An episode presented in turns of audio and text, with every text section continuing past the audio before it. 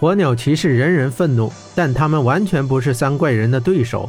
他们四人被铁棍、双钩所伤，三人被钢爪所伤，剩余一人也腿部受伤，已无战力。一旁的血染沙陀仍在嘲笑众骑士：“哈哈哈，你们火鸟骑士真够窝囊的！派去沙漠的游骑兵就剩一个半死不活的回来，还被圣王。”黄力豹突然打断他道：“住口，别再说了。”火鸟骑士听到这话，激动地问道：“你说什么？说清楚一些！”可惜血眼沙陀已不再说话了。他刚才所说之话，很可能与那对神秘失踪的火鸟骑兵有关。那位伤腿骑兵想冲过去问个究竟，但大漠金蝎一摆双钩挡住了他。血眼沙陀那句话，在场之人都已听到，也包括霍真。火鸟骑士只能退却，离开时说道：“我们去找温莎队长。”你们等着吧！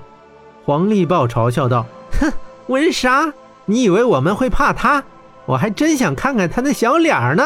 哈哈哈哈火鸟骑士骑上火鸟离开了，三怪人赶走了火鸟骑士，都哈哈大笑。他们转过身找灰鼠要了那半只岩羊，血眼沙陀背上便走，他们却没有付钱。哎，你们还没有给钱呢！一旁的小伙计小声说了一句。灰鼠老板立刻拍了他一下，示意他止声。可惜伙计这句话，三人已经听到。大漠金蝎回过头，耳朵上大金环叮当直响，对着小伙计狰狞道：“是的，大爷们还没有付钱呢。你说吧，小伙计，要多少钱呢？”“呃呃呃，不不不不不，小孩不懂事，随口胡说的。玄火武士乃是我火鸟国的骄傲，能享用本店的食物，那是我们的荣幸。”灰鼠老板陪笑着，一手推开小伙计，示意他赶快到后面去。小伙计害怕了，转身向厨房跑去。大漠金蝎横身拦住他，他阴恻恻地笑道：“哼，小家伙，别走啊！大爷俺这还有钱要给你呢。”说着，他手中铁钩钩尖一颤，小伙计的脸上便多了一道血痕，鲜血直流，疼得他捂脸蹲了下去。小伙计疼得哭了起来。这是爷爷给你的赏赐，大漠金蝎哈哈大笑。黄力豹走到灰鼠老板面前，拍拍了老板的肩膀，说道：“老板人不错，以后我们会多多关照的。”“呃，好，好，好，随时欢迎几位大爷。”灰鼠以下的声音有些发颤。三位怪大人次次的走了，殿中诸人都是心怀不忿，但是他们敢怒不敢言，他们惹不起玄火武士。霍真忽然蹲下，从身上取出一些药水，伸手把药水抹在小伙计脸上。小伙计立时觉得不疼了。小伙计非常感激霍真，连声道谢。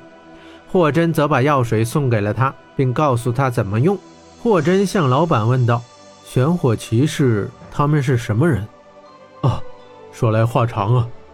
灰鼠觉得霍真是个好人，就给他讲了起来。原来三年以前。火鸟国地狱出现了一头巨型怪狼，为祸商路，商旅不行，商路堵塞。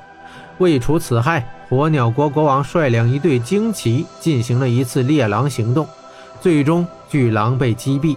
但国王也身中狼毒，回国后身染重病，只觉寒冷难耐，御医们束手无策，百药无解。于是火鸟国广发榜文，遍求神医。可是久久不见成效。一年前，正当国王备受煎熬之际，突然来了一名异国的僧侣，他自称玄火圣王，跟国王说他的病非药物所能治，而必须要用玄火方能治愈。于是，这位玄火圣王便用他的玄火疗法给国王治病，不想真的治愈了国王。国王大喜，对自己的救命恩人是百般言谢，并把这位玄火圣王封为国师。从此便对国师是言听计从。玄火圣王自成为国师以后，开坛讲法，阐述玄火救世理论，称自己为玄火之子。在西域，多国人民本就信奉圣火，他们认为火是智慧，更是生命与力量的源泉。玄火圣王则说，玄火乃是圣火之源，圣火之精，而自己则是玄火代言人，玄火之子。于是之。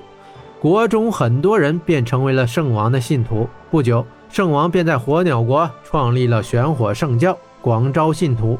就这样，四面八方的来客，无论是什么人，都可以加入玄火圣教，成为教徒。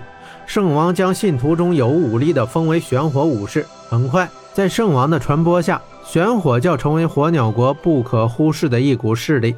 玄火教直接听命于玄火圣王，不受任何约束。玄火武士更是来自各地，他们毫无纪律观念，并且多是一些流氓或者匪类，在城中干了不少坏事。因此，火鸟国秩序遭到破坏。火鸟骑士尊贵高傲，是火鸟国秩序安全的象征。他们看不惯这些玄火武士所作所为，因而双方多次产生冲突。这三怪人是三个月前来的，他们称自己为黑山三怪，因武功高强，已成为玄火武士的主力。灰鼠老板说到这里，霍真此时方已明白。为何自己在城门口那三名火鸟骑士和那温莎队长对自己的态度如此恶劣？他们看他是个流浪者，还以为他是要加入玄火圣教的。那刚才他们口中那位金雪公主，她是何人？霍真继续问道。金雪公主，她是我们火鸟国的骄傲。说到这里，灰鼠老板脸上露出自豪的表情。金雪公主自然是公主。她是火鸟国国王萨木王的女儿，因她出生时哈努山雪峰峰顶闪现金光，因此国王给她取名为金雪。据说金雪公主是西域顶尖的美女，她的美远超西域各国公主嫔妃。说到金雪公主，灰鼠老板口中尽是溢美之词。啊，公主的肤色就如同那哈奴山的雪一样白，她的脸。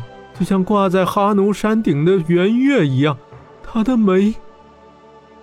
灰鼠老板闭着眼睛长吟着，待他睁开眼时，发现霍真早已人影无踪。